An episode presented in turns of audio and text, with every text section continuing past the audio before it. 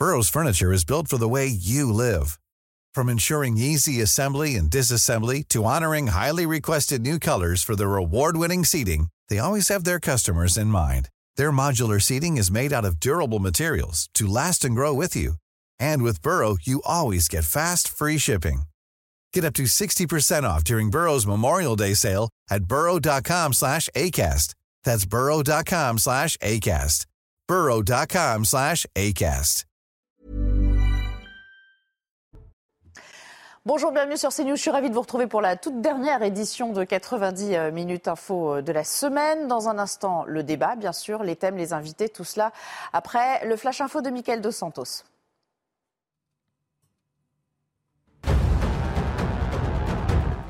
La RATP signe un accord avec les syndicats FO et UNSA. Le temps de travail des conducteurs de bus et de tramway va augmenter de 120 heures par an en moyenne. En contrepartie, les salaires seront plus élevés, 372 euros bruts de plus par mois.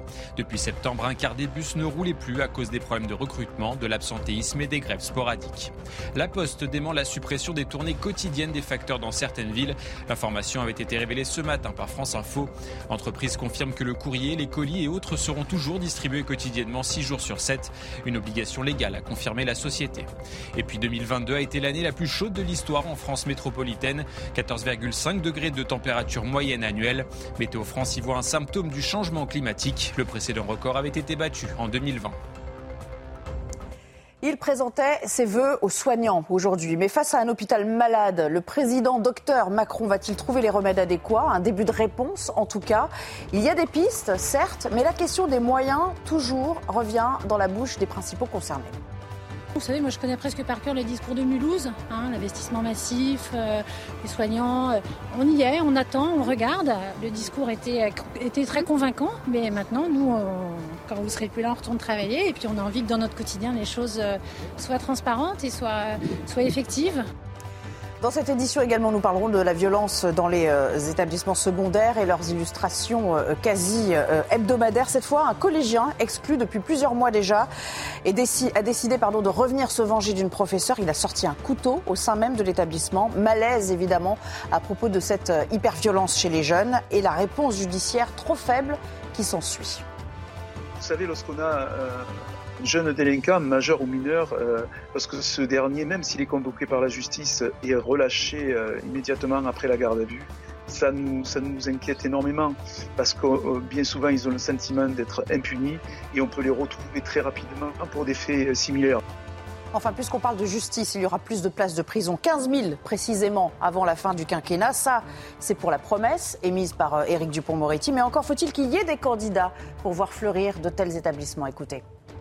On n'est pas contre les prisons, on est contre l'installation d'une prison et des conséquences euh, que ça peut amener sur notre territoire. C'est un bouleversement. On va devoir accueillir euh, une population supérieure d'environ de, entre 600 et 800 personnes, on imagine, puisqu'il y a toujours une surpopulation carcérale. Et encore, on n'est pas capable de la mesurer réellement. Voilà, euh, je vous présente mes invités pour m'accompagner aujourd'hui. Bonjour Elodie Huchard du service politique. Vous étiez euh, sur place, donc vous allez pouvoir nous le décrypter euh, aisément. Céline Pina, je rappelle que vous êtes essayiste, là également pour ce vendredi. Merci à vous d'avoir répondu à notre invitation, ainsi que Ludovine de la Rochère, présidente de la Manif pour tous. Et puis Pierre Lelouch. Pierre Lelouch est là également, ancien ministre ancien euh, député. Ravi de tous vous retrouver. Meilleurs vœux à ceux que je n'ai pas encore croisés à vous. cette semaine. Alors, des vœux aux acteurs de la santé qui devaient s'assortir d'annonces concrètes. Ça, c'était euh, la promesse euh, à l'arrivée. Est-ce qu'on les a eues? Eh bien, c'est cela dont nous allons débattre aujourd'hui. Alors, chacun en convient. Aujourd'hui, l'hôpital prend l'eau de, de toutes parts. Le système s'effondre chaque année un petit peu plus. Emmanuel Macron a-t-il pris la mesure et surtout les, décisions impérieuses adéquates aujourd'hui? Je vous propose d'écouter un extrait de ce qu'il leur a dit pendant une bonne heure. On doit réorganiser des soins à l'hôpital pour retrouver une échelle humaine.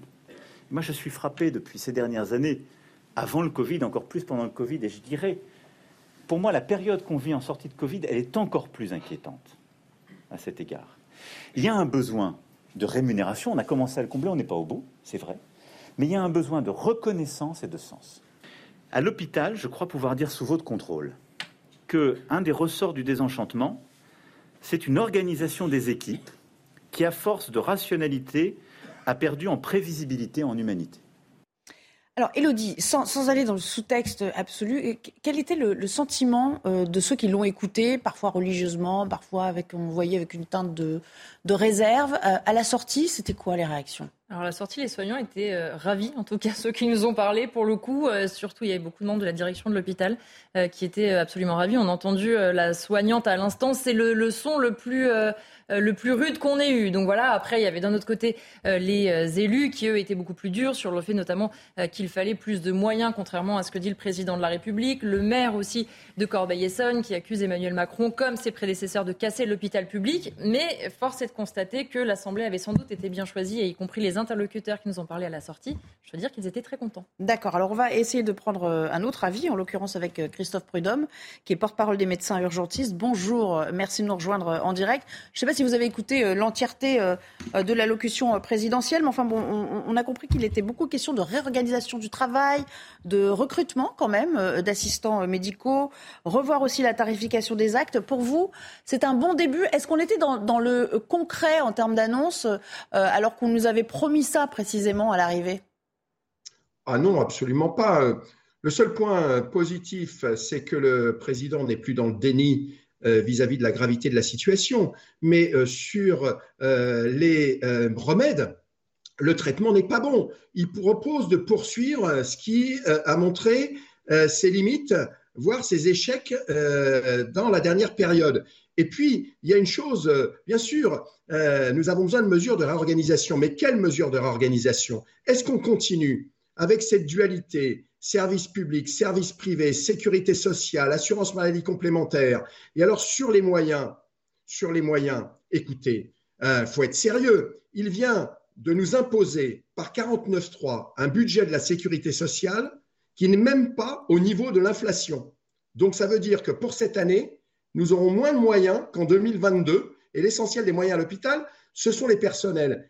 Et le plus choquant, c'est que alors que nous avons des problèmes de temps de travail, il nous explique organisez-vous dans les services, c'est vous-même qui allez faire les plannings. Mais franchement, c'est méprisant pour les personnels. On a besoin aujourd'hui euh, de mesures de, rupture avec euh, l'ancien monde.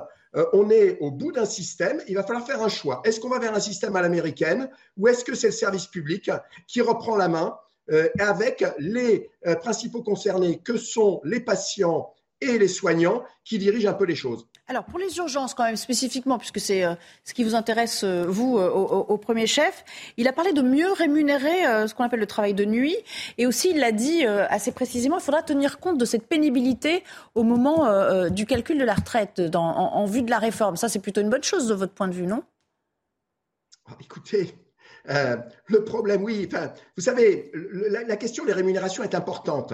Mais ce qui fait fuir aujourd'hui euh, l'ensemble des personnels de l'hôpital, puisqu'on on est face à des démissions massives, y compris de médecins, ce sont les conditions de travail. Et euh, nous expliquer qu'on va continuer euh, à demander à ce que la médecine de ville organise les gardes sur la base du volontariat, ça ne résoudra pas l'afflux de patients aux urgences. Et la pénibilité aux urgences, elle est liée au fait que nous manquons de lits. Nous manquons dramatiquement de lits Monsieur Macron, depuis qu'il est au pouvoir, a poursuivi la fermeture des lits. Il a son actif 21 000 suppressions de lits. Il parle euh, pas du tout de la réouverture des hôpitaux de proximité qu'on est en train de fermer massivement. Je vais dans quelques jours à Guingamp où on va fermer la maternité et la chirurgie. C'est-à-dire on reporte l'activité sur des hôpitaux euh, qui sont dits hôpitaux de référence qui n'en peuvent plus et qui craquent. Donc, euh, il, ne, nous apporte pas les réponses à la hauteur de la gravité de la situation. Il faut être clair. Merci. Christophe Prudhomme, vous restez avec nous, bien évidemment. On va vous inclure euh, euh, au débat euh, qui suit. Vous réagissez quand vous le voulez. Alors là, voilà, c'est l'illustration parfaite, Christophe Prudhomme, du fait que sans doute ces personnes que vous avez croisées avaient été triées savamment sur, le, le volet. Céline Pina, on a quand même un peu l'impression, en ayant écouté le, président ce matin, qu'il en est encore au stade du diagnostic. D'une certaine manière, il enfonce un peu des portes ouvertes sur ce que les gens qui l'écoutaient savaient déjà pertinemment. En fait, euh, Monsieur a tout dit quand il explique que le budget de la sécurité sociale euh, n'est même pas à la hauteur du budget de l'inflation. À un moment donné, quand vous voulez savoir si un discours va produire des effets ou pas, vous regardez les moyens engagés derrière. Effectivement, de façon très claire, ils ne sont pas là. Deuxième gros problème, et monsieur nous en a parlé aussi, c'est le fait de n'avoir absolument pas travaillé sur la continuité soins de ville, soins hospitaliers. Et ce qu'il dit sur la question des gardes est primordial. Et effectivement, on voit mal, ceci dit, comment euh, le président aurait pu parler de cela, étant donné qu'il a sciemment humilié les syndicats de médecins libéraux en faisant en sorte qu'ils ne soient pas invités au vœu ce qui augure d'une difficulté dans les discussions qu'il va y avoir avec euh, tous ces représentants-là, alors que la question de la médecine de ville est primordiale. Et enfin, une dernière chose, il accorde quand même des demandes qui sont là depuis très longtemps. Par exemple, euh, la suppression de la tarification à l'activité dite T2A est une revendication des hospitaliers depuis pas mal de temps. Sauf qu'il le fait en donnant l'impression que si l'hôpital va mal, c'est parce que les gens à l'intérieur sont mal organisés. Il parle de problèmes d'organisation. Il ne se rend pas compte que si les conditions de travail sont euh, à ce point-là difficiles, c'est pas qu'une question d'organisation, c'est une question de manque de moyens et qu'ensuite tout mettre sur le dos de la réorganisation, moi je connais, c'est un discours euh, de mauvais manager. Vous êtes en face d'une impasse, vous n'avez rien à proposer et en plus, euh, les gens euh, que vous êtes censés commander ne vous croient plus et n'ont plus confiance en vous. À ce moment-là, vous allez expliquer qu'ils vont pouvoir faire mieux avec moins et puis vous les laissez se dépatouiller. Je trouve que ce n'est pas du tout à la hauteur des enjeux. Gilles Lelouch, c'était ça, finalement, à l'arrivée hein. Pardon, oh là là, c'est décidément Pierre Lelouch. Ouais, non, mais voilà, j'aurais pu dire Claude aussi. Euh, moi, je me retrouve beaucoup dans ce que dit euh, Mme Pina. Je crois qu'elle a, a, raison. Bon, il y a, y a, une situation qui est juste épouvantable dans le, dans le système de santé en France, que je crois que tout le monde s'en rend compte. personne n'est heureux. Euh, ni les médecins de ville, ni la médecine libérale, ni l'hôpital. en dehors de quelques spécialistes qui gagnent très très bien leur vie dans certains secteurs, la radiologie, la chirurgie esthétique, quelques trucs de ce genre-là, les gens sont malheureux. Mm. Euh, après, euh, derrière, il y a des causes très profondes et très anciennes. Je pense à, euh, à, cette horreur qui a été le, le, le, numerus clausus des médecins décidé il y a 50 ans et qui vient juste d'être achevé il y a deux ans. Donc il va falloir attendre 2035 pour qu'on ait un petit peu de volant de médecins disponibles. Il y a tous ceux qui vont partir d'ici là. et on est déjà vraiment à l'os en termes de médecins. Et puis vous avez toutes ces infirmières et ces infirmiers qui partent, qui désertent l'hôpital. C'est ça qui ferme les lits. Parce qu'ils sont mal payés, parce qu'ils ne sont pas logés dans les villes, parce qu'ils ont des conditions de travail épouvantables. Et là, le, président, il est, il est devant un incendie.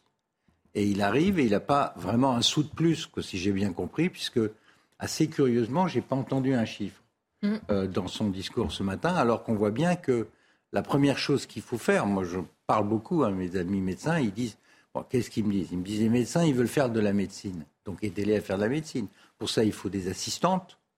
Donc il en a parlé des assistants, simplement il faut les payer. Mmh.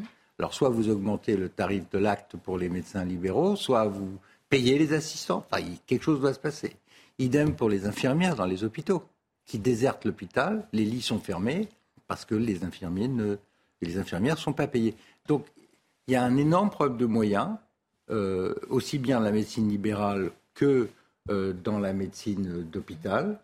Les, problèmes, on les connaît. De dire qu'effectivement, c'est qu'une affaire d'organisation interne, c'est un petit peu court. Il y a une bonne idée dans ce qu'il a dit, c'est-à-dire le tandem entre le médecin et l'administratif. Mais ça fait longtemps que c'est préconisé. La tarification, ça aussi, ça va dans la bonne direction.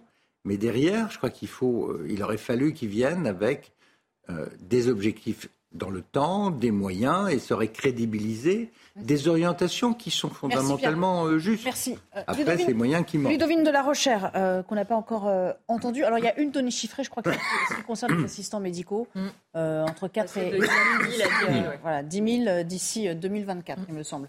Ludovine, pareil, c'est toujours la montagne qui accouche d'une souris alors écoutez, c'est la première fois qu'on entend l'un de nos dirigeants, euh, et en particulier le président de la République, euh, reconnaître qu'il y a à l'hôpital et en libéral trop d'administratifs, trop d'obligations administratives. Si on parle du libéral, par exemple, toutes les obligations qu'on a assignées aux médecins traitants sont considérables et il en est de même à l'hôpital. Euh, il dit qu'il y a, donc il reconnaît aussi trop peu de médecins, trop peu d'infirmières, que les rémunérations ne sont pas à la hauteur, que les 35 heures ont considérablement désorganisé l'hôpital, et ça fait maintenant des années. Euh, je trouve que c'est une bonne nouvelle qu'ils le reconnaissent. Je ne l'ai pas entendu parler des ARS, qui posent problème également, euh, qui, en termes, qui font partie de cette organisation territoriale euh, de la santé et qui, en fait, n'a jamais fonctionné. Euh, et euh, qui a rajouté un point considérable sur le plan administratif et sur lequel les médecins n'ont pas la main. Alors, il dit quand même les médecins maintenant vont diriger avec les administratifs l'hôpital. on imagine et je pense que c'est une bonne chose. dissolution des ARS euh, en direct non plus. Il aurait pu, il aurait pu aussi reconnaître qu'il y avait une difficulté de ce côté-là dans ce qui avait été mis en place. Mais passons. il y a un problème qui n'est jamais évoqué et je ne l'entends nulle part. Pourquoi est-ce que nous avons si peu de médecins, enfin plutôt un tel manque de médecins et un tel manque d'infirmiers? C'est parce que la féminisation de ces professions, la féminisation a été considérable. Or, elle n'a pas été prise en compte. Or, on sait, comme n'importe quel euh, directeur des ressources humaines, que les femmes prennent des congés de maternité, prennent éventuellement des congés parentaux, infiniment plus que les hommes. 96% euh, ce sont les femmes. Et on n'a jamais pris en compte. Et donc, non seulement il y avait un numerus clausus, il fallait euh, faire des calculs pour prendre et recruter davantage de médecins, mais encore aujourd'hui, ça n'est pas pris en compte. Et quant au numerus clausus que Emmanuel Macron appelle apertus clausus, euh, le jeu de mots est palpitant. Euh, pour le moment, en réalité, il y a toujours une limite qui est bien donnée. Et en même temps, c'est logique. On ne va pas prendre n'importe qui pour devenir euh, médecin s'il n'en a pas de manière évidente les capacités. Mais il y a encore un problème. Et pourquoi est-ce qu'il y a moins de lits? Parce qu'il n'y a pas assez de personnel. Alors j'aimerais qu'on retourne voir Christophe Prudhomme, qui est toujours en notre compagnie. Je l'ai vu apparaître à, l'écran. Christophe Prudhomme, il a également évoqué le fait de, de faciliter la délégation d'actes à des infirmières. Qu'est-ce que vous vous dites? Alors déjà, peut-être que c'est déjà le cas, hein, parce que euh, il faut bien faire avec les moyens du bord. Est-ce que vous vous dites, au fond, c'est pas ça qui va euh, radicalement changer le visage de la médecine À chacun son métier, quoi. Non, mais il faut effectivement qu'on travaille plus en équipe, mais c'est ce qu'on fait déjà à l'hôpital. Il faut sûrement le faire mieux en ville, mais euh, il faudra le faire dans d'autres modes d'exercice. Il est clair aujourd'hui que de maintenir un système un petit problème de connexion, c'est dommage parce qu'il était avec nous. Il faut être clair là-dessus. Et l'autre chose, c'est que sur laquelle je voulais intervenir, c'est effectivement euh, pour la première fois, comme je vous l'ai dit, il n'est pas dans le déni, il, reconnaît euh, les chiffres, il a cité, il cite les mêmes chiffres que l'on cite depuis euh, quelques temps et qui étaient niés par les différents ministres de la Santé hein, sur la gravité de la situation, en particulier sur les abandons dans les écoles d'infirmières. Mais écoutez, en 2019, nous étions dans la rue, nous les urgentistes, nous demandions un plan d'emploi et de formation pour embaucher 100 000 personnes à l'hôpital public. Pour former une aide-soignante, il faut un an. Pour former une infirmière, il faut trois ans. Pour recruter euh, des administratifs ou des personnels techniques, il n'en manque pas sur le marché du travail. Or, aujourd'hui, euh, on est dans une logique où euh, on diminue les moyens de l'hôpital. Or, l'essentiel des moyens sont consacrés à l'embauche. Écoutez, quand moi, dans mon service, je n'ai pas d'électricien sur place quand j'ai un problème électrique. Il euh, ne faut pas m'expliquer que c'est un problème de formation des électriciens.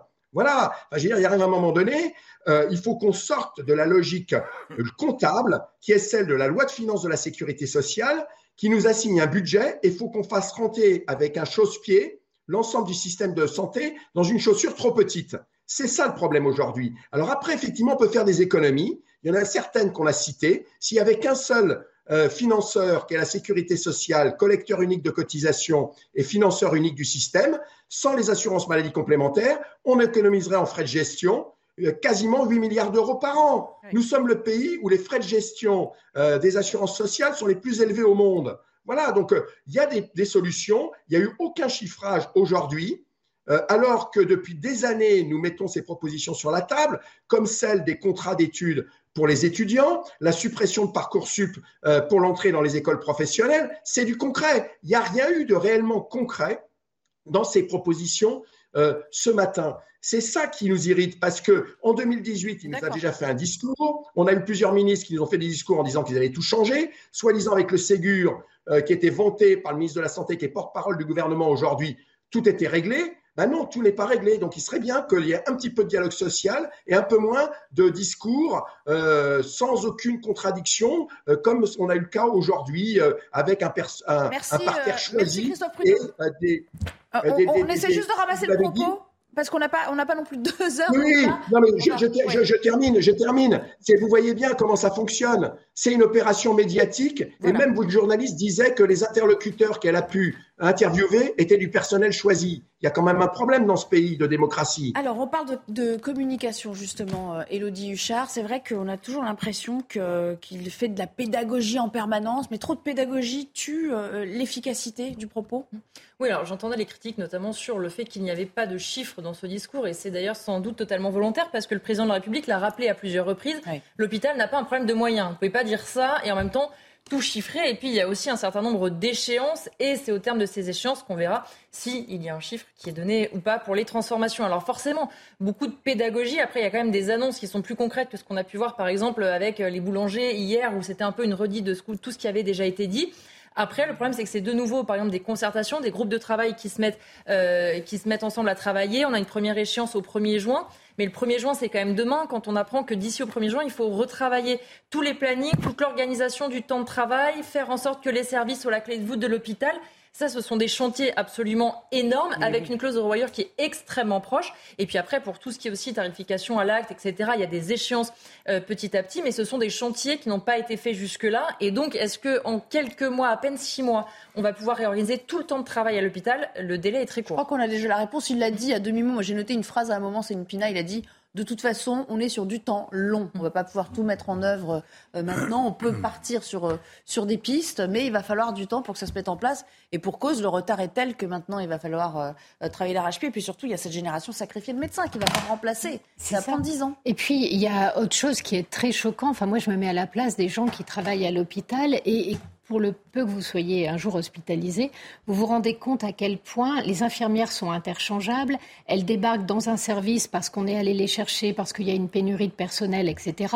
Or, des plannings, il y en a. Le seul problème, c'est quand la pénurie de personnel, le manque de moyens, eh bien, vous arrivez à un moment donné à bricoler, à prendre des gens, euh, et puis vous, vous faites ça en fonction des urgences. Et on ne voit pas comment, en n'investissant pas sur les moyens, cette situation va pouvoir être changée, puisqu'on est déjà dans du bricolage en réponse à la pénurie. Donc je pense que les chefs de service et les directeurs d'hôpitaux qui ont entendu le président de la République leur expliquer que c'était juste parce qu'ils étaient infoutus de faire des plannings cohérents que l'hôpital allait mal, je pense qu'ils vont avoir un petit peu de mal à se sentir investis dans la réforme. Ce que je trouve dommage, c'est que cette parole est en plus contre-productive. J'aimerais qu'on écoute euh, un, confrère euh, de euh, Christophe Prudhomme qui nous a quittés entre-temps. C'est Patrick Peloux. Écoutez ce qu'il dit à propos du ministère de l'économie à la manœuvre derrière tout ça. François Braun, qui était président d'un syndicat en, en, France, donc qui connaissait les choses, qui quelques jours avant d'être nommé ministre faisait des communiqués de presse en disant que ça n'allait pas, il est maintenant ministre. Ça ne change rien. Vous avez euh, des directeurs de crise qui ont été nommés avec les crises sanitaires parce que maintenant, en fait, l'hôpital public n'est plus qu'un cumul que de, gestion de crise, n'est-ce pas? Donc, du coup, on met des directeurs de crise qui sont des médecins. Qu'est-ce que ça change? Rien. Eh ben, c'est autre chose. Vous apercevez que qui gère la santé en France, c'est Bercy. En l'occurrence, il parle de François Braun, hein, ministre de la Santé, au tout début pour finir sur euh, c'est Bruno Le Maire qui a la main dans cette affaire. Oui, mais de fait, euh, pendant plusieurs dizaines d'années, euh, et ça s'était accentué d'ailleurs sous la responsabilité de M. Castex quand il s'occupait des comptes publics, on a considéré que donc la politique de santé publique consistait à dire moins il y aura de possibilités de consultation, moins il y aura de médecins, moins il y aura de lits, moins il y aura de services, euh, moins on dépensera d'argent, ce qui est évidemment une aberration complète. Et effectivement, on a réduit le nombre de lits dans les services. Et puis après, ça a été contraint du fait du manque de personnel. Et en se disant, euh, qu'un patient pouvait passer d'un service à l'autre et qu'il y avait des lits qui étaient communs au service. C'est ce qui se pratique aujourd'hui, bien sûr, parce qu'on est encore en plein là-dedans. Euh, et évidemment, c'est très déshumanisant. Ça veut dire qu'on se retrouve avec des erreurs médicales parfois graves, puisque les infirmières sont spécialistes euh, d'une pratique médicale, mais pas d'une autre. et puis des infirmières qui elles-mêmes passent d'un service à l'autre. C'est absolument odieux. Et on a laissé tout cela s'enfoncer. Je note quand même que c'est la sixième année de mandat, enfin de, de pardon, de mandat présidentiel d'Emmanuel Macron, et que c'est seulement maintenant en dépit des difficultés qui précédaient, en dépit du Covid, c'est seulement maintenant qu'il commence à poser un diagnostic. Euh, et en accusant, il ne peut pas s'empêcher, euh, au passage, de faire la leçon et d'accuser quand même les autres. Un mot, Elodie, avant de revenir vers, euh, vers vous, Pierre Lelouch. à aucun moment, vous parlez des lits. Moi, je n'ai pas entendu parler des lits, alors qu'on sait que c'est l'angle d'attaque de la plupart de ses détracteurs. Il n'a pas dit un mot sur les lits euh, d'hôpitaux. Parce qu'en fait, c'est la volonté, nous dit-on, de sortir de la gestion de crise. On parle de refonte de système de santé, on prend de la hauteur. Donc, euh, quelque part, si j'ose dire, on n'est pas dans cette dans cette gestion-là. Et pour reprendre ce que vous disiez juste à l'instant sur le diagnostic, il le dit lui-même. En revanche, il dit si en 2018 j'avais fait le bon diagnostic, je n'avais juste pas le bon traitement. Il a quand même fait son mea culpa parce que le président, en 2018, il présente un plan, ma santé 2022, à quoi doit ressembler la, la santé en 2022. Et donc là, c'est un peu un retour en arrière. Ces quatre ans, comme vous le disiez, n'ont pas, n'ont pas fonctionné, n'ont pas apporté de solution. Donc on relance un grand plan un grand plan de restructuration de toute la médecine. Parce que, en théorie, ça devait parler à l'hôpital, évidemment, mais aussi à la médecine libérale et aux médecins. Mais c'est la première fois qu'il parle des 35 heures qui ont mm. été euh, tragiques à l'hôpital, qu'il parle de la lourdeur, des excès de l'administration, etc., etc. Pierre Lelouch, vous avez été ministre. De tout temps, on a eu un problème avec la gestion de l'hôpital ou alors c'est vraiment aller de mal en pis. Vous n'allez pas dire le contraire par rapport à, au président que vous serviez à l'époque, mais quand même, enfin, je veux dire, j'ai l'impression que la santé publique, alors que c'est ce dont la France s'enorgueillit pratiquement le plus, ça a toujours été un problème. Mais vous savez, je vais vous dire, ce qui m'inquiète vraiment, c'est que en matière de santé, c'est un peu comme en matière d'énergie, en matière de défense nationale, nous nous retrouvons aujourd'hui à poil. Mm. Ça, la vérité.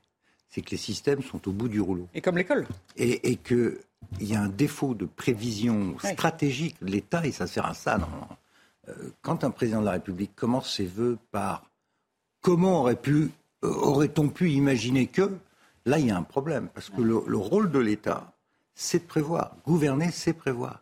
Et on est dans des affaires longues. L'énergie, aujourd'hui, on dit aux Français de mettre des cols roulés et de baisser la température. Mais pourquoi? Parce qu'on a complètement foiré le programme électronucléaire français pour des raisons politiques, idéologiques. Euh, et M. Macron est comptable de cela, puisqu'avant d'être président, il était des postes extrêmement importants auprès d'un président qui a saccagé le programme nucléaire français, et pour des raisons politiques. Idem pour nos crédits de défense nationale. On est à l'os plus qu'à l'os. On n'a rien à donner aux Ukrainiens, par exemple, aujourd'hui. Donc quand on fait la guerre en Ukraine, qu'on dit on va faire la guerre économique totale à la Russie, qu'on n'a pas d'énergie, qu'ensuite on découvre qu'on a un problème euh, de, santé publique qui est dû. Mais vous comprenez, c'est dû à des décisions qui n'ont pas été prises depuis longtemps.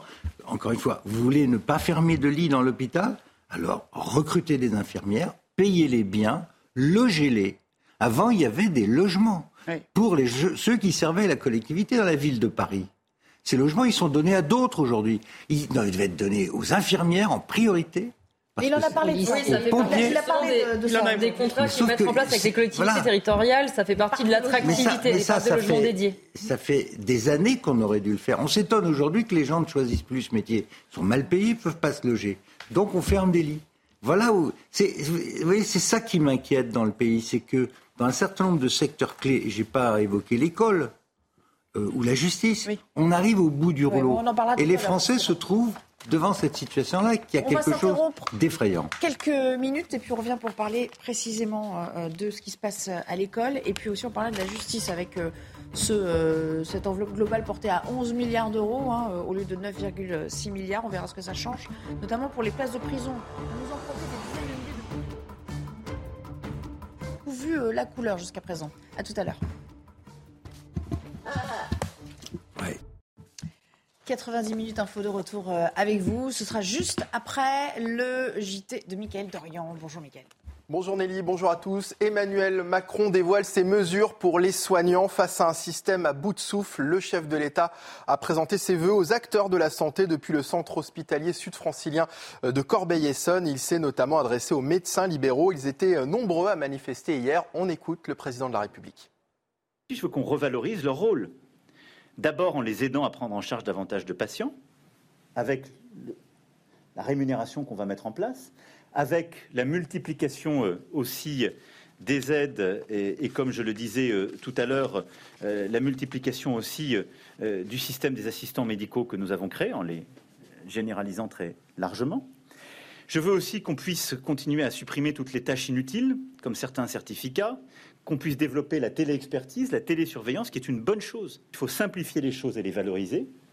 Et ensuite, dans le cadre de la négociation conventionnelle qui s'est ouverte en novembre avec l'assurance maladie, et selon le pacte de droits et devoirs que j'ai décrit qui vaut aussi, on mettra les moyens. Après euh, Matignon et Bercy, le ministère de la Transition écologique a son tour euh, aspergé euh, de peinture orange. L'action est l'œuvre de trois militants du mouvement Dernière Rénovation qui visent à dénoncer l'inaction du gouvernement en matière d'écologie. Ils ont été immédiatement interpellés. À noter que pour les quatre autres militants interpellés hier et avant-hier, ils sont accusés de dégradation d'un bien destiné à l'utilité publique, une infraction passible de 5 ans de prison et de 75 000 euros d'amende. Les corps de deux bébés retrouvés dans un appartement en Haute-Savoie. La découverte a eu lieu dimanche après un appel à la police de la mère qui a menacé de mettre fin à ses jours. Elle a été hospitalisée. Une enquête pour meurtre sur mineur a été ouverte. Le ministère des Affaires étrangères réagit au cessez-le-feu ordonné euh, par Vladimir Poutine en Ukraine à l'occasion de la fête de Noël euh, orthodoxe. Selon le Quai d'Orsay, cette annonce constitue une tentative grossière de la part de la Russie de masquer sa responsabilité alors qu'elle continue de multiplier les exactions et de bombarder sans relâche l'ensemble du territoire ukrainien. La France rappelle qu'une paix juste et durable ne pourra advenir sans un retrait total des troupes russes. Dans l'actualité euh, également, les funérailles à Gisors de la chanteuse Linda de Souza, décédée mercredi à l'âge de 74 ans. Elle avait vendu des millions de disques dans les années 80 et était devenue une figure de la communauté portugaise en France. C'est ce que nous explique tout à l'heure, ce que nous a expliqué tout à l'heure son agent Fabien Lecoeuvre. On va l'écouter. C'est vrai que Linda de Souza, ce qui est important de rappeler, euh, quand elle commence sa carrière en mars 78, c'est l'égérie de toute une toute une population euh, qui vient d'immigrer en France, qui sont les Portugais, qui, sont, arrivés autour de la capitale, notamment je pense à, Champigny-sur-Marne, et qui ont trouvé leur idole. Et, Linda de Souza a été ce que Luis Mariano a été pour la migration espagnole dans les années 45-48, euh, ce qu'avait été aussi Dalida pour les, les, migrants italiens aussi dans les années 60, et ce qu'a été Enrico Macias en 62 aussi pour tous les pieds noirs qui sont arrivés en France. Et bien Linda de Souza n'a pas échappé à cette règle. Et puis les mémoires du prince Harry, le fils du roi Charles III, continuent de faire trembler la couronne britannique. Mardi, il publiera un nouveau livre aux éditions Fayard intitulé Le suppléant. Geoffrey Defebvre nous dévoile quelques-unes de ses révélations. Guerre, relations familiales ou encore dépucelage, tous les ingrédients sont réunis pour faire du suppléant un best-seller. Pilote d'hélicoptère en Afghanistan en 2007-2008, Harry révèle avoir tué 25 personnes. Je m'étais fixé comme objectif dès le premier jour de ne jamais me coucher avec des doutes sur le fait que j'avais fait ce qu'il fallait, que j'avais tiré sur des talibans et uniquement sur des talibans, sans civils à proximité. Sur la princesse Diana, le duc de Sussex juge les conclusions des investigations sur la mort de sa mère simplistes et absurdes. Lors d'un séjour parisien, il serait passé à plusieurs reprises sous le pont de l'Alma en demandant à son chauffeur de rouler à la même vitesse que la voiture de sa mère le 31 août 1997. Se confiant sur son père Charles III, Harry raconte l'une des meilleures blagues du roi sur le fait qu'il soit oui ou non son vrai père, le prince est en roue. Il riait et riait, bien que c'était une blague particulièrement pas drôle étant donné la rumeur qui circulait alors que mon véritable père était l'un des anciens amants de ma maman, le major James Hewitt. Enfin, le prince Harry confie qu'il craignait que Camilla ne soit une vilaine belle-mère, ou encore que la perte de sa virginité derrière un pub avec une femme plus âgée fut un épisode humiliant.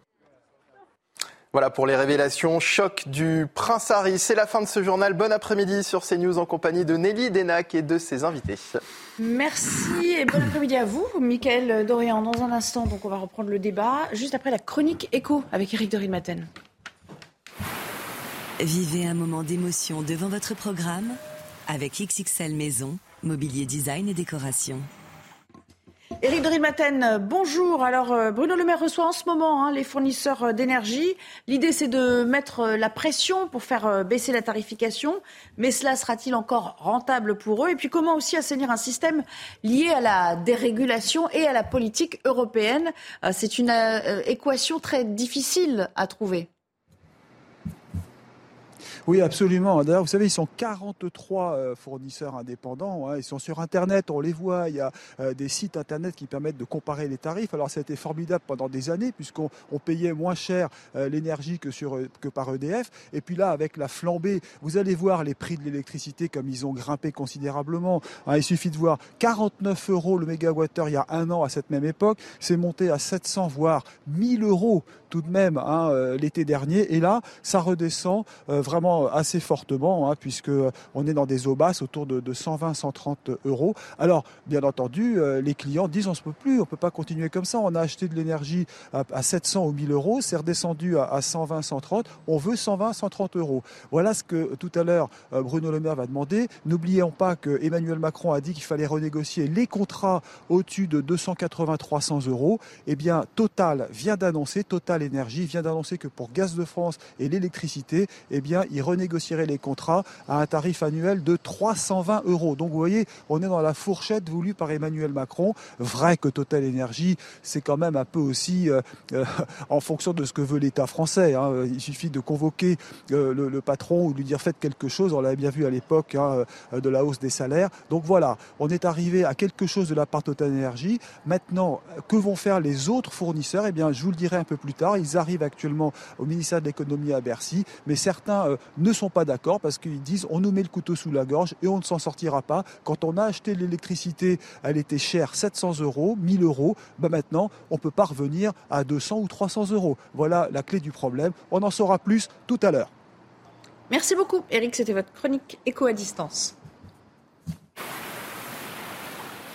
C'était votre programme avec XXL Maison, Mobilier Design et Décoration.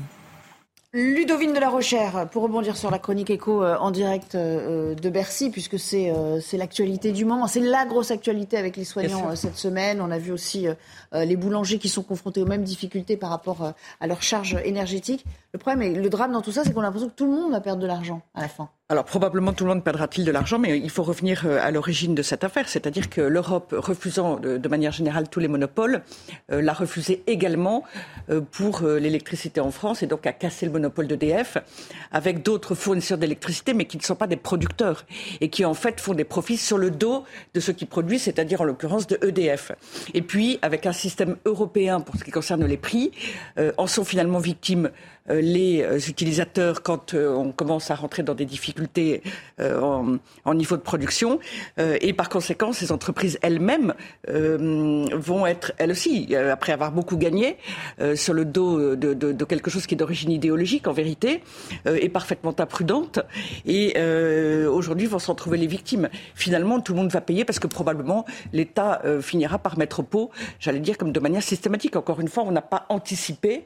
et là, c'est le rôle c'est du fait de nos dirigeants français, mais aussi de la volonté de nos dirigeants de fonctionner nécessairement avec l'Europe et en répondant d'ailleurs aussi aux intérêts de l'Allemagne qui n'étaient pas les mêmes que ceux de la France. Céline Pina, le problème c'est euh, la dérégulation, fallait pas le faire?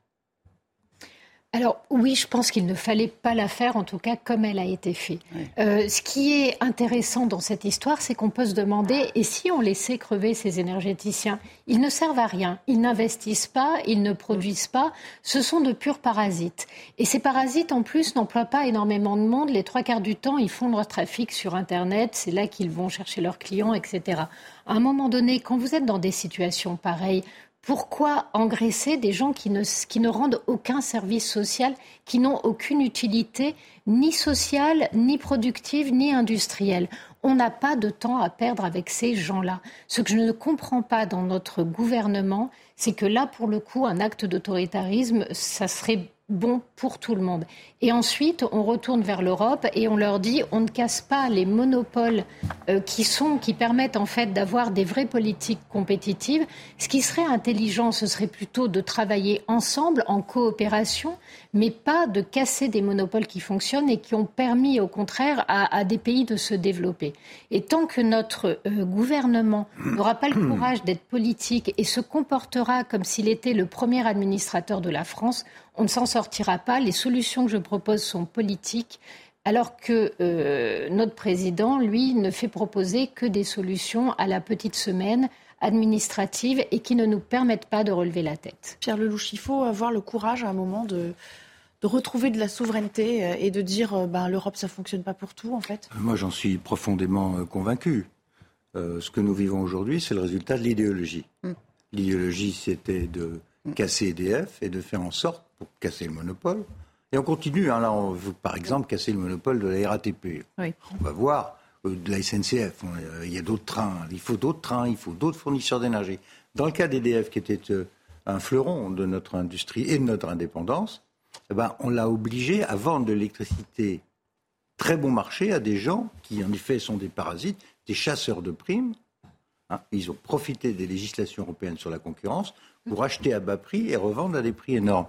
Et au, milieu de tout ça, il y a plein de gens qui se sont fait, pardonnez-moi, couillonner. Parce qu'au début, c'est pas cher.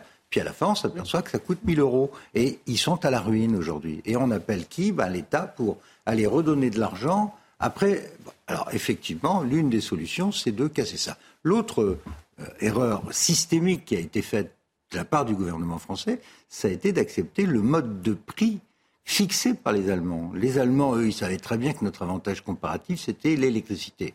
Eux, ils étaient dépendants du gaz russe. Donc, il fallait que le prix de l'électricité soit basé sur le gaz. Euh, et, pas sur l'électricité moins chère produite par EDF. Donc, on se fait avoir des deux côtés, si vous voulez, mais pour des raisons strictement politiques. Le troisième volet de tout ça étant le saccage de notre industrie nucléaire, j'en parlais tout à l'heure, sous la pression de l'Allemagne. moi, je l'ai vécu. Alors là, pour le coup, comme ministre, j'ai Madame Merkel en face de moi et Monsieur Fillon indiquant que, bien sûr, nous allions fermer Fessenheim. Parce que elle, elle fermait, donc il fallait fermer de l'autre côté du Rhin. Mm. Ça, c'est absolument ce qui s'est passé il y a exactement 11 ans. Et derrière, qu'est-ce qu'a fait M. Hollande et M. Macron était quand même secrétaire général de l'Élysée, puis ministre des Finances Qu'est-ce qu'on a fait? Ben, On a cassé le, on a annoncé la fermeture de 14 réacteurs nucléaires qu'on essaye aujourd'hui de réouvrir à toute vitesse. Il parlait de, génération sacrifiée de médecins tout à l'heure pour euh, le C'est pareil. Qui nous, voilà, là c'est pareil. On a un parc nucléaire pour lequel il faudra attendre 20 ans avant de retrouver euh, les mêmes taux. C'est-à-dire que là, pendant, pendant 20 ans, on est coincé à bien des égards.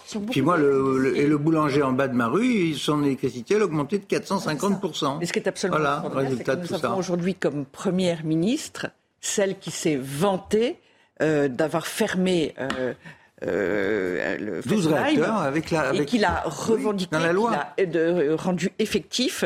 Mais c'est elle aujourd'hui qui est confrontée à la gestion de la pénurie, enfin ou de la pénurie qui peut arriver, disons plutôt de de l'électricité à cause du nucléaire. Et cela ne. Mais je vous coupe. Ces contradictions et cette irresponsabilité euh, ne gênent personne. Et je, regrette, mais ça n'est pas. Et c'est même donné un exemple déplorable en termes de responsabilité vis-à-vis d'un. Je, juste, je coupe juste pour rappeler que la loi actuelle prévoit toujours la fermeture de ces réacteurs. Hein, ce sera que dans les semaines qui viennent qu'on va modifier la loi pour alors pour inventer des trucs avec des, des moulins à vent et des euh, et des choses solaires, encore une fois, pour faire plaisir aux Allemands, comme si ça, c'était la réponse à cette incurie, euh, mais qui, est le résultat de décisions politiques. Ah, il y a un autre secteur en difficulté qu'on a euh, évoqué euh, cette semaine. On a beaucoup, beaucoup parlé de nos artisans boulangers, mais ce sont les restaurateurs. Certains étoilés, hein, qui, qui, ont des affaires a priori florissantes, mais même eux, eh bien, ils ne sont pas à l'abri euh, de devoir remettre euh, en question euh, leur activité. Nous sommes en direct avec Adrien Pedrazzi, qui est restaurateur également. Bonjour, merci de nous rejoindre aujourd'hui. Quelle est la situation de votre entreprise? En deux mots, dépeignez-nous le tableau. On parlait de factures qui passaient à 450% du, du prix précédent. Est-ce que ça a été votre cas ces derniers mois? Alors, moi, je, je, vais vous dire, on a été obligé de fermer le restaurant en début d'année pour la simple et bonne raison que je suis passé de 7 centimes du kilowatt à 67 centimes du kilowatt. Donc, euh, invivable pour nos structures. Et des exemples, j'en ai, euh, ai une liste complète sur, euh, sur d'adhérents et de, restaurateurs. à midi, un carrossier qui me disait ma facture passe de 247 euros à 2800 euros c'est plus soutenable pour, pour, pour, les entreprises. On est en train de tous crever. Alors hier, on voit Monsieur le Président qui va manger la galette qui discute avec les boulangers, c'est très bien, on est content, euh, tout se passe bien, on se tape sur le ventre. Monsieur Gérard Larcher, président du Sénat, qui nous dit c'est bien, vous comprenez, on peut, euh, on pourra pas aider tout le monde et tout ça, mais je vous garantis, il va falloir nous aider, il va falloir mettre la main à la poche. Alors j'entendais tout à l'heure euh, Céline Pina qui, qui, qui disait, elle a, elle a, des bonnes, des bonnes idées aussi. Aujourd'hui, il va falloir vraiment qu'on trouve des solutions concrètes pour aider tout l'artisanat français, vraiment.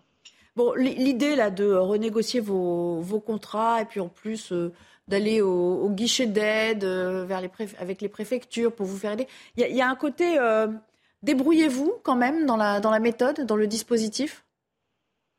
Ah, c'est un peu le DDMTS, démerde-toi tout seul, hein, clairement. C'est qu'aujourd'hui, voilà, on est, on est, on nous donne une, il y a une monte, une, entre l'amortisseur euh, tarifaire, ceux qui sont en avec les compteurs à 36 kilos, euh, on, on, nous saupoudre en fait des aides par-ci, par-là, etc. Mais on a, nous, ce qu'on demande, et d'ailleurs Thierry Marx, notre président, a rencontré hier Bruno Le Maire, il a demandé qu'on ait un prix fixe euh, sur, euh, sur le, le, kilowatt, ou du moins quelque chose qui rende simplement, on demande simplement à travailler quelque chose de viable économiquement pour nos entreprises. Mmh. Et quel que soit, et je dis, on pousse plus loin, parce que là, on n'est plus à parler des boulangers, des restaurateurs, des hôteliers, qu'on ne parle pas aussi, des discothèques, etc. C'est l'ensemble de l'artisanat français. C'est toutes nos entreprises.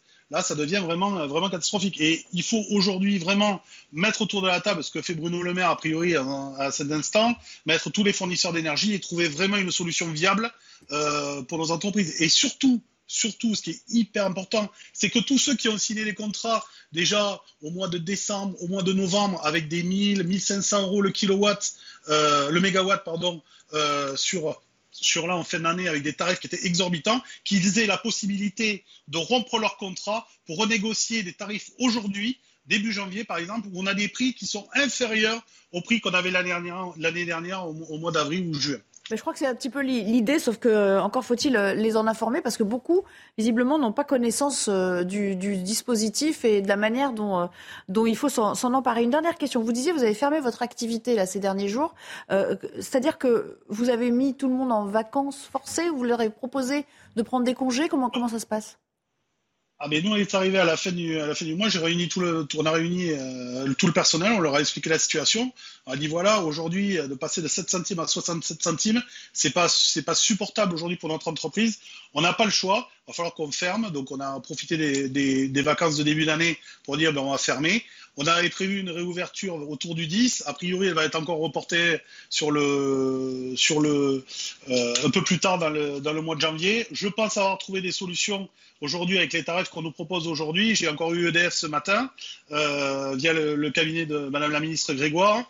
Euh, qui, qui, essaie vraiment de trouver aussi des solutions, parce que le gouvernement est aussi sur le front pour nous trouver des solutions, et nous, on va essayer de les accompagner et surtout trouver des solutions pour tous les artisans. Merci en tout cas pour votre combat. On sent que vous êtes plein de ressources et que vous n'allez pas vous laisser faire dans, cette histoire. On, sent bien toute la détermination dans votre, voix. Et puis je rappelle que vous êtes effectivement euh, euh, représentant de, l'UMIH, euh, qui est voilà l'Union des métiers des industries de l'hôtellerie. Pierre, c'est très c'est toujours euh, un peu dramatique d'entendre ce genre de discours. Alors là, il est plein de ressources et euh, ils ont un peu un système D. On met les gens en vacances en attendant de temporiser, de trouver la solution. Mais néanmoins, euh, il va pas, tout le monde ne va pas pouvoir renégocier. Mais ça aussi, c'est un secteur qui est. Moi, j'ai beaucoup travaillé avec eux dans le temps, notamment sur les histoires de TVA, de la restauration, pour essayer de les aider. Mais là, ils ont de plein fouet le problème du, du travail. Ils ne trouvent pas les gens. Ils trouvent pas les gens. Euh, l'inflation sur les coûts de l'énergie, les matières premières. Hein, le beurre a augmenté de 60%. les oublie un peu, mais elles sont là aussi. Non, mais, euh, là, il y a quand même des gens qui profitent de cette crise. Tout n'est pas l'Ukraine quand même. Hein. Quand on voit tous les tarifs augmenter, on a, on a euh, un vrai sujet. Et on ne peut pas non plus demander aux contribuables ou à la dette, parce que tout ça est financé par la dette, de, de, de venir. Bah, bien sûr. Là, ce sont des chèques qu'on paye euh, vous savez qu'avec l'augmentation des taux d'intérêt, le remboursement des intérêts de la dette, aujourd'hui, c'est 80 milliards. Mm. C'est-à-dire bien plus que tout le, budget de santé et des armées que vous voulez. Donc il, faut que le gouvernement prenne le taureau par les cornes auprès des, des mais il faut savoir aussi, et je le dis euh, Nelly, que si aujourd'hui le prix du gaz a baissé temporairement, ce n'est que temporaire. L'année 2023, avec la reprise économique, notamment en Chine, vous allez voir redémarrer. Bon, euh, mais on est d'accord qu'on ne va pas à chaque fois renégocier les, renégocier les contrats tous les six mois en attendant, euh, parce qu'il y a une forme de spéculation sur tout ça aussi. Mais c'est pour ça, qu'il faut, faut absolument que la France obtienne une modification du de la tarification de l'électricité. Ludovine de la Recherche, je crois qu'il y aura un consensus là-dessus quand même. Hein. Moi j'ai quand même euh, une réflexion, enfin à travers ce témoignage de restaurateurs qu'on a entendu, une observation mais qui est un peu générale, c'est-à-dire que si je prends les restaurateurs, euh, on a fermé les restaurants. Je ne parle pas de la première, de, du premier confinement, je parle des périodes successives. Alors on ferme les terrasses, on cloisonne entre les euh, on ne peut prendre un café mais que debout, toutes ces mesures délirantes. Et à côté de ça, on dédommage les restaurateurs. Donc on interdit mais on dédommage. Et on interdit avec des excès considérables arrivés à la période où on était à ce moment-là. On, on dédommage. Des restaurateurs, sans doute pas tous, mais j'en connais un certain nombre, qui du coup ont voté Emmanuel Macron, puisqu'ils avaient reçu 10 000 euros euh, euh, sur cette période-là. Euh, ils lui en savaient gré. Et puis maintenant, ils se retournent à nouveau vers Emmanuel Macron et critiquent la politique qui a été menée. Or, la politique et, le résultat, enfin le, coût de l'énergie, sont liés au fait qu'on a cassé le nucléaire, au fait, comme on le disait tout à l'heure, qu'on a cassé le monopole EDF, au fait qu'on est sommes d'une faiblesse absolument incroyable vis-à-vis de l'Europe, vis-à-vis de l'Allemagne. Et aujourd'hui encore, Emmanuel Macron refuse que nous, que nous sortions des tarifs européens de l'énergie. Tout cela est largement dû aux erreurs et à la faiblesse de nos dirigeants. Et cela n'a pas changé. Et les causes de la situation actuelle, où ceux qui en portent la responsabilité, je le disais à l'instant avec euh, Madame Borne, sont au pouvoir aujourd'hui. Euh, et euh, mais on a réélu Emmanuel Macron. ça, c'est une chose que je ne, je ne peux pas comprendre. C'est toujours la même méthode et la même procédé, la même manière de faire, et que nous allons payer, comme on le disait, très très lourdement dans les années qui viennent. De mémoire, enfin, j'ai un âge déjà avancé j'ai jamais vu dans toute ma vie, en tout cas d'adulte et à commenter l'actualité, un État aussi interventionniste ou dont on attendait qu'il soit aussi interventionniste. C'est dire à quelle heure, à quel point l'heure est grave aujourd'hui, euh, Céline Pina. Mais parce que euh, ce sont tous nos repères qui s'effondrent. Euh, comment est-ce que, y compris quand on se retrouve dans la situation, une majorité de Français refuse euh, la Constitution européenne, on n'a jamais été dans une crise euh, de la dire, de la souveraineté populaire aussi forte. Qu'est-ce qui s'est passé? C'est-à-dire, nos dirigeants ont utilisé l'Europe pour faire passer des lois, des décrets, pour euh, faire passer des orientations qui allaient contre nos intérêts. Et ils l'ont fait en détournant la souveraineté populaire parce mmh. que ce qui est intéressant, c'est que l'Europe n'a pas de légitimité démocratique. C'est l'entente entre des nations.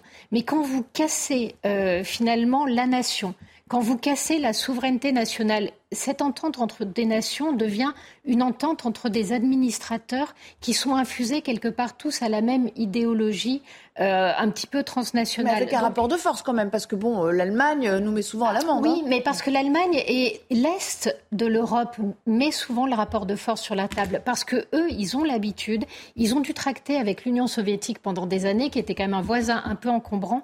Le rapport de force, ils le connaissent, ils savent jusqu'où ne pas aller trop loin.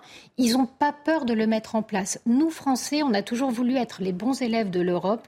Euh, nos dirigeants ont justifié toutes leurs erreurs et toutes leurs réussites par l'engagement européen, à tel point qu'aujourd'hui, ils n'ont même pas le recul nécessaire pour prendre ce qu'il y a de bon, faire les coopérations nécessaires et casser ce qui nous détruit. C'est pas très Le regard de Pierre sur cet euh, État keynésien, précisément. Je voudrais ajouter un mot quand même mm. sur euh, ce qui est en train de se passer. Là, on parle beaucoup des petits, des boulangers, des restaurateurs, des pâtissiers, euh, du garagiste, avec leur note immédiate d'électricité. Ce sont des petites, petites entreprises. Mais ce qui est en train de se passer au niveau des grandes entreprises, c'est que vous avez l'effet cumulé de l'augmentation du coût de l'énergie qui est phénoménal, mais également des lois protectionnistes américaines où là l'énergie est beaucoup moins chère. Et en plus, on vous donne toutes les raisons de venir aux États-Unis parce que si vous venez pas aux États-Unis, on ne va pas vous acheter vos biens. Mm. Donc, il y, y, a un effet de ciseau qui est en train de se produire au niveau de nos grandes boîtes. Je pense à l'aéronautique, à l'espace, sans parler des industries lourdes, le verre et autres les entreprises, nos entreprises, les fleurons de ce qui reste de l'industrie française, sont squeezés entre la hausse de l'énergie et le protectionnisme américain. C'est ça qui se passe. Or, les Allemands, bah, qu'est-ce qu'ils font? Euh, Quand cette affaire, euh, quand ils, quand ils se sont rendus compte qu'ils ne pouvaient plus continuer à acheter chez les Russes, ils souhaitaient continuer. Mais bon, le mouvement, la guerre, les pressions, les Polonais et autres, on décide des paquets de sanctions, on en est au neuvième paquet de sanctions successives, donc le gaz s'arrête. Le gaz s'arrête, qu'est-ce que fait le gouvernement allemand? Ben, Il va au Qatar acheter du gaz, et il met sur la table ce que M. Scholz appelle le Doppelvrom, c'est-à-dire le double Vroom. On met 200 milliards d'euros sur la table pour payer, pour aider les contribuables, les, les ménages, mais surtout les entreprises à surmonter la hausse des coûts de l'énergie et on essaye de négocier avec les États-Unis l'accès au marché. Et la Chine, BASF, va en Chine. Donc on est à la veille d'un... Ça, je tiens à le dire parce que je ne sais pas si nos, téléspectateurs le savent, mais on est à la veille, conséquence de tout ça, de la crise de l'énergie, de la montée de l'inflation en Europe, c'est qu'on est à la veille d'un mouvement de délocalisation industrielle euh, gravissime. Encouragé par la loi américaine sur l'inflation. Alors que la grande ambition quand même, c'était de réindustrialiser euh, ce qu'on avait C'est ça qui est en train de se casser la figure à vitesse grand V. Sauf, sauf qu'on ne crée rien et on n'investit pas. Les Allemands investissent massivement dans beaucoup de leur temps, là. industrie et pas nous. Mais c'est si vous voulez, mais là aussi, ce sont des choix politiques. Quand on embarque, quand on s'embarque dans des, le temps de parole un Un dernier mot, c'est vraiment un vrai choix politique. Vous embarquez dans, dans une sanction, dans une guerre économique contre la Russie alors que vous n'avez pas d'énergie, bah vous vous trouvez dans cette situation-là. Les Allemands, les Américains, eux, ils ont de l'énergie pas chère. Ludovine de la Recherche. Toute la différence. Si c'est un point, Céline euh, euh, Pina très justement parlait de l'Europe. Il faut savoir et il faut comprendre que le Parlement européen, contrairement au, au, euh, au sens de ce terme de manière habituelle, n'a aucun pouvoir législatif. Et c'est en effet la Commission européenne, c'est-à-dire des hauts fonctionnaires, et le Conseil européen, c'est-à-dire nos dirigeants, qui prennent toutes les décisions qui concernent. Oui, mais qui sont ensuite votées par le Parlement. Et ensuite, et ensuite, non, non, et ensuite c'est voté, c'est repris de manière automatique par les États européens eux-mêmes, et cela non. constitue aujourd'hui plus de 50% de Mais nos non, mais non, mais non. Si, si, les, si, si. les décisions de la Commission validées par le Conseil sont ensuite mises devant le Parlement Mais européen. le Parlement les mais ce vote qu'il faut savoir, dans des paquets, vous le savez. Ce qu'il faut savoir, Ils sont c'est que ce qu'il faut savoir, c'est que les partis politiques allemands. Pardon, j'étais un tout petit peu ministre de l'Europe, donc je sais comment ça se passe. Le, le- le poids de l'Allemagne se joue au niveau des partis politiques du Parlement européen. Ce sont à chaque fois qu'on retrouve pareil le poids du Parti social-démocrate et euh, libéral et conservateur allemand qui font les votes en question. Mais mon Merci. propos était euh, fin de ce sur ce qui débat. est Ludovine de la voté, décidé quelques euh, secondes, il y a par l'Europe secondes, déjà presque une minute. et repris automatiquement chez on nous. va, on va vraiment s'interrompre et euh, on reviendra pour parler euh, euh, de la construction des places de prison. Est-ce qu'on tiendra l'objectif? À tout à l'heure. L'Europe, l'Europe, l'Europe. De retour avant le- la reprise du débat et de la dernière partie de notre émission cet après-midi, le rappel des titres avec Michael Dos Santos à nouveau. Pas de cessez-le-feu en Ukraine. Les combats et les bombardements continuent, notamment à l'est du pays. Moscou et Kiev s'accusent mutuellement de la poursuite des affrontements. La Russie avait décrété une trêve hier à l'occasion du Noël orthodoxe. L'État ne peut pas prendre en charge tous les surcoûts liés à l'augmentation des prix de l'énergie, a affirmé ce matin Olivier Véran. L'État ne souhaite pas entretenir la boucle de la hausse du coût de l'énergie et donc l'inflation. Après l'annonce des aides promises aux boulangers et aux restaurateurs, la liste n'est pas infinie, a précisé le porte-parole du gouvernement. Puis pas de Messi, Mbappé et Neymar. Ce soir à 21h, le PSG jouera sans ses stars face à Châte- à Châteauroux pour les 32e de finale de Coupe de France. Michel Denisot, président du club Berrichon et ancien patron du club parisien dans les années 90, vivra un moment particulier. Merci beaucoup. On va parler à présent de, de ce qui s'est passé dans les Deux-Sèvres cette semaine. Un adolescent qui avait été exclu définitivement de son collège, donc c'est dire s'il avait dû euh, euh, ne pas écouter euh, euh, l'encadrement. Au mois d'octobre, il me semble, a agressé une, enseignante en voulant revenir sur les lieux. Pire encore, il a sorti un couteau. Évidemment, ça a créé beaucoup de panique. L'information a été confirmée par l'Académie de Poitiers, mais surtout, il est ressorti libre. Regardez, explication Geoffrey Defebvre. Il est environ 8 heures mercredi dernier au collège Jean Rostand de Thouars dans les Deux-Sèvres lorsqu'une enseignante remarque devant l'établissement la présence d'un collégien exclu définitivement quelques mois plus tôt pour violence verbale. Lui demandant le motif de sa présence, l'adolescent de 14 ans la frappe et durant l'altercation exhibe un couteau domestique doté d'une lame d'environ 10 cm. L'autorité des professeurs se dégrade progressivement et le fait qu'un élève ose finalement franchir cette barrière symbolique et cette barrière euh, verbale et physique en agressant directement un professeur, non, ça ne m'étonne pas. D'autres enseignants s'interposent, la police est contactée. Lors de sa garde à vue, le jeune homme reconnaît les faits puis est relâché. Ce mineur de 14 ans aurait dû être déféré devant un juge d'instruction ou un juge des enfants de façon à être euh, éventuellement euh, mis en examen, euh, placé dans un centre éducatif euh, fermé le temps de son jugement. Le collégien s'est vu remettre une convocation devant un officier de police judiciaire pour le 25 avril 2023. Céline Pina, voilà. Donc, euh, on ne sait pas ce qui va se passer d'ici le 25 avril 2023. On croise les doigts pour qu'il fasse rien, quoi. Il va réfléchir. C'est On c'est- espère. C'est juste sidérant quand on sait que euh, tous les pédopsychiatres et un certain nombre de spécialistes de la justice vous expliquent que la sanction ne fonctionne que si elle est immédiate et exécutée immédiatement. Euh, or là, vous avez un jeune qui a commis un acte grave et qui se retrouve libéré avec une convocation le 25 avril. Autrement dit, euh, à un âge si jeune, et probablement ce ne doit pas être le couteau le plus affûté du tiroir, ni l'enfant le plus équilibré au monde, pour lui, le 25 avril, c'est jamais. C'est euh, le, bout de la vie, le bout du monde. Ah, c'est quatre mois, c'est long, c'est vrai. Hein. Euh, donc c'est parfaitement stupide. Imaginez le message que ça envoie aux professeurs euh, quant à la capacité de l'État à assurer leur protection. Et ne jamais oublier qu'en général, ce genre d'élèves sont aussi une plaie pour leurs euh, amis du même âge, euh, parce qu'ils se comportent, quand on ne sait pas se comporter avec des adultes, c'est rare qu'on soit très bienveillant envers ceux de son âge. Donc la question qui se pose ici, c'est euh, comment se fait-il qu'on soit à ce point-là démunis pour répondre à une violence pareille? Comment se fait-il que nous n'ayons pas de centre éducatif fermé capable de prendre en charge ce genre d'enfants? Et puis surtout, la dernière question, c'est ils sont où les parents?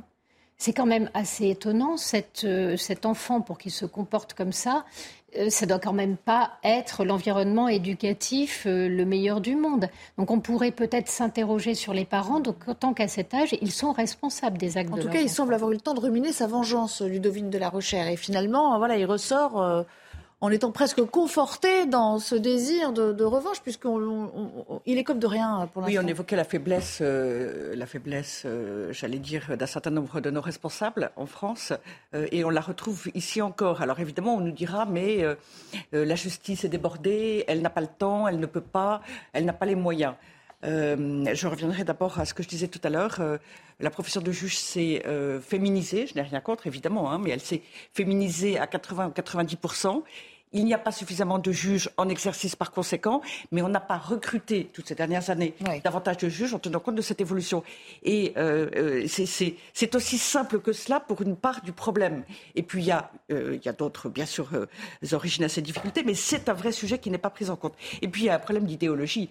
c'est qu'on sait bien que les coupables sont en fait les victimes de la société, les victimes de la pauvreté, les victimes de tout. Et au final, on les déresponsabilise eux-mêmes, mais on retrouve un espèce de schéma d'irresponsabilité euh, et avec des conséquences dramatiques. Non seulement il faut que la sanction aille vite, euh, mais il faut aussi que les sanctions interviennent dès le départ sur des faits qui sont, euh, c'était pour ce jeune probablement il y a déjà longtemps, un, un fait qui n'est pas grave, une incivilité, euh, un problème de comportement doit être sanctionné de manière à ce qu'il n'y ait pas d'escalade jusqu'à des faits aussi graves que celui auquel euh, que celui dont on parle. On parlait de tous les secteurs, Pierre Lelouch, qui se délitent dans notre pays. En voilà un autre. On parla aussi des mhm. places de prison tout à l'heure. Alors là, il n'est pas question de les mettre euh, en prison à cet âge-là. Hein. On parlait de centres de centres mhm. fermés. On mais avait jadis, c'est qu'on a. Non, mais c'est encore un signe que, que, voilà, il va falloir colmater les brèches à peu près partout. moi, j'ai vécu aux États-Unis. Ce que, ce que je constate, c'est qu'on malheureusement on importe ce qu'il y a de pire. Et là, on est en train d'en, on a importé euh, plein de choses, le wokisme, la, la drogue, euh, les histoires de race qu'on n'avait pas, parce que nous, on n'a jamais fait de ségrégation. Mais, mais peu importe, on importe tout. Mais on est en train d'importer, avec euh, les réseaux sociaux et la violence des jeunes, ce qui est en train de se passer dans les écoles aux États-Unis, et qui, moi, me terrifie. C'est-à-dire qu'il ne se passe pas une semaine où les armes ne soient pas employées à l'intérieur des écoles euh, aux États-Unis. Et parti comme on est, je crains, le pire.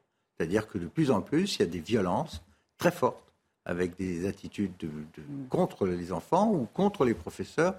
Et donc, il, faut absolument qu'une sorte de coup d'arrêt euh, très fort qui soit donné et que l'on effectivement qu'on se donne les moyens d'abord d'appliquer le droit. C'est aussi la Georges Fenech disait justement, euh, normalement, il aurait dû être convoqué effectivement devant un juge et mis en examen, il n'a pas été. Parlons du plan d'action justice qui a été présenté par là. Euh, hier par euh, Éric Dupont-Moretti, une enveloppe globale qui passe de 9,6 à 11 milliards d'euros, c'est-à-dire un peu plus de 10% d'augmentation. On retiendra surtout l'annonce de la construction de places de prison.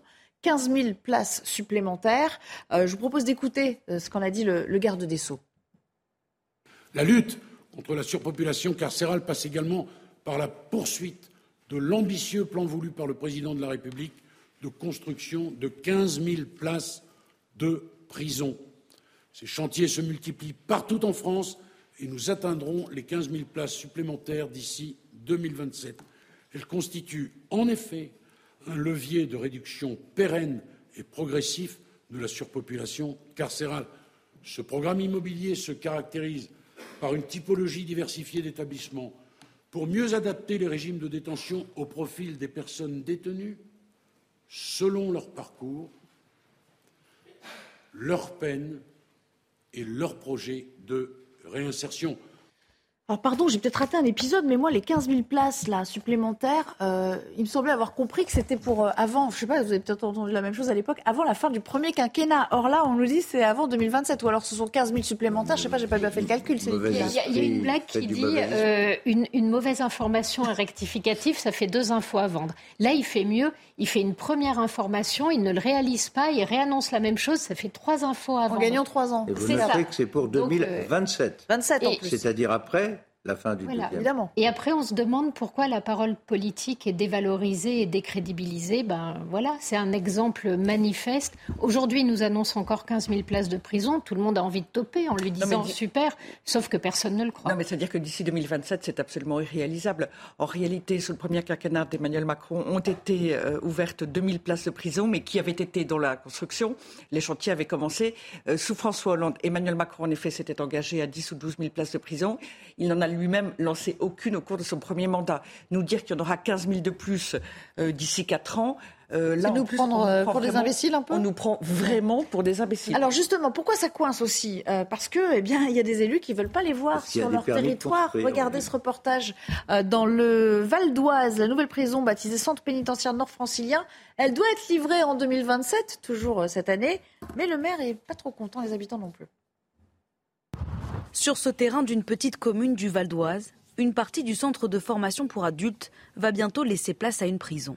Un projet bien avancé qui divise les habitants. Je suis moi personnellement complètement contre. Ça fait partie des raisons pour lesquelles je veux partir. Sans compter la dévalorisation des biens qui vont perdre entre 25 et 30% de leur valeur. Moi, il n'y a rien qui m'oppose à ça. Hein. La justice ne sert à rien si on ne peut pas appliquer après les peines qui sont données par ces jugements. Le centre de détention, dont la livraison est prévue en 2027, devrait accueillir 600 détenus et créer plus de 500 emplois. Pas de quoi convaincre le maire de cette commune voisine, où se trouvent les habitations les plus proches de la future prison. Nous, on est impacté fortement, on est peut-être plus impacté que la commune de Berne, euh, au niveau euh, visuel. Ce qu'on voudrait éviter, c'est qu'il y ait des va-et-vient de, de gens qui, qui, balancent des choses par-dessus la, les grillages. Parmi les maisons aux alentours, celle de Serge, qui craint de voir son environnement changer. Pour nous, c'est une nuisance parce que euh, ça va être éclairé de jour, de nuit, euh, il y aura du bruit, des allées-venues. Une réunion publique aura lieu lundi prochain en présence de l'administration pénitentiaire pour tenter d'apporter des réponses aux questions des habitants. Alors, juste précision, on va écouter le maire de cette petite commune de Berne qui est radicalement contre. On n'est pas contre les prisons, on est contre l'installation d'une prison et des conséquences euh, que ça peut amener sur notre territoire. C'est un bouleversement. Nous, on, va, devoir accueillir euh, une population supérieure d'environ de, entre 600 et 800 personnes, on imagine, puisqu'il y a toujours une surpopulation carcérale. Et encore, on n'est pas capable de la mesurer réellement. Mais c'est un bouleversement. Nous, tout est, tout est modifié, puisque la population de cette prison est inclue dans notre population. 23 500 habitants, euh, c'est beaucoup plus confortable pour la gestion d'une commune. Plus de 3 500, on a, on a un système qui, qui, se développe et on a des obligations euh, liées à cette population. Pierre Lelouch, c'est toujours pareil. On est toujours pour plus de places de prison, mais personne n'en veut. Quoi. Pas dans mon arrière-cour. Hein mais on, on les comprend d'une certaine manière. Mais à un moment, il va falloir trancher. On les comprend. En même temps, j'ai envie de lui dire à ce maire-là euh, d'aller à l'île de Ré. Il y a une île de Ré, hein, est quand même un endroit où il y a des centaines et des centaines de milliers de touristes qui vont. Savez-vous qu'il y a une prison à l'île de Ré Non, moi je ne savais pas. Enfin, pas eh ben, je vous le dis. Euh, c'est très, c'est très intéressant. Vous allez voir. Euh, une grande prison euh, qui cause absolument euh, aucun désordre. Et pour cause, c'est surveillé. Donc, euh, bon, ça va dépendre de la façon dont c'est construit, prévu, organisé avec les populations. Mais vous savez-vous qu'en plein Paris, à la santé, il y a une prison. Il y a des gens qui habitent juste en face. Il Donc, faut, pas non plus... Ouais. Euh, voilà, euh, je, je, connais des nuisances dans le monde rural, euh, qu'il s'agisse de, de mâts de, de, mâts de 250 mètres ou de silos à grains qui font 30 mètres de haut, qui sont bien plus gênants qu'une prison. Ludovine de la Recherche. Euh, on, on, peut entendre et on peut comprendre qu'il y ait des inquiétudes, qu'il y ait euh, euh, en effet, pas, euh, que ce soit pas une grande et bonne nouvelle d'avoir une prison qui s'installe avec toutes les idées et les conséquences qu'on peut craindre. Euh, mais après, c'est véritablement une question d'organisation, de, négociation. Et puis, le site sur lequel s'installe la prison, alors c'est vrai qu'il y a des lumières nuit et jour, c'est vrai qu'il y a des passages, c'est vrai que... Mais il y a l'urbanisme aussi. Il peut aussi être fait mais il y a aussi la possibilité d'un périmètre autour. Quand on construit des autoroutes, quand on construit des voies de chemin de fer, il y a des expropriations qui vont avec des indemnisations. pour ceux dont les conséquences sur le prix de l'immobilier, en effet, par par exemple, peut-être importante, qu'il puisse aller s'installer ailleurs. Donc là, c'est vraiment, euh, il peut pas. On est bien obligé d'avoir des prisons quelque part et le même maire doit probablement dire qu'il en faut davantage. La dernière minute à Céline Pina pour réagir. Juste pour dire que c'est un grand classique. Parfois, l'intérêt général heurte des intérêts particuliers et les heurte vraiment. La personne peut effectivement subir des nuisances, mais au nom de l'intérêt général, on estime qu'on peut froisser quelque intérêt particulier. Et ça fait partie de ce qu'un politique doit assumer, qui n'est sans doute pas le moment le plus agréable dans sa vie, mais c'est parfois nécessaire. C'est-à-dire qu'il va falloir à un moment trancher. C'est pas, ça bah peut pas se faire sur une base. Fait, non, mais ça peut pas se faire sur une base. Non, mais vous voulez, euh, là, là, ce qui est en train de se passer, c'est que vous allez avoir une loi s'agissant des mâts des éoliennes, qui, qui, va supprimer les recours des ah habitants et même le pouvoir des maires. C'est autre chose. Alors c'est encore meilleur. Alors là, il s'agit d'intérêt privé, pas son intérêt général. Ah c'est des gens qui gagnent de l'argent avec ces mâts. croire que c'est pour l'intérêt général. Et voilà. Et, et, et dont l'intérêt général est au moins discutable dans le cadre d'une prison, c'est une mission régalienne de l'État, c'est pas discutable. Donc euh, le maire, il a aussi l'obligation de servir la République. À ça, Par exemple. en tout cas, on n'a pas fini d'en parler parce qu'il y en a 15 000 à construire, hein, vous l'avez compris. Euh, et là, ça n'en fera pas, non, pas 15 000 prisons. Martine, pas que Je vous en prie, Philippe. Et là, ça ne fera que 600 places. Celle-là, vous l'avez méritée, Martine. Merci cette fin de semaine. Merci beaucoup. C'était très merci sympa euh, de faire cette émission votre compagnie. J'ai quand même attendu jusqu'à la fin de l'émission. Ben voilà, vous avez la, la vengeance est vraiment C'est pas grave. Pour un Sicilien, c'est grave. Merci beaucoup, Emmanuel. bon week bah, écoutez, je vais vous dire, Brigitte, c'était un plaisir. Merci. Bon week-end. Je vous retrouve pour certains dès le début de la semaine prochaine. Il est déjà parti, Pierre Lelouch. Au revoir. Hein. Ah ouais Salut. Dans un instant, punchline. Excellente soirée. Hey, it's Danny Pellegrino from Everything Iconic. Ready to upgrade your style game without blowing your budget? Check out Quince. They've got all the good stuff shirts and polos, activewear, and fine leather goods, all at 50 to 80% less than other high end brands. And the best part? They're all about safe, ethical, and responsible manufacturing. Get that luxury vibe without the luxury price tag. Hit up quince.com slash upgrade for free shipping and 365 day returns on your next order. That's quince.com slash upgrade.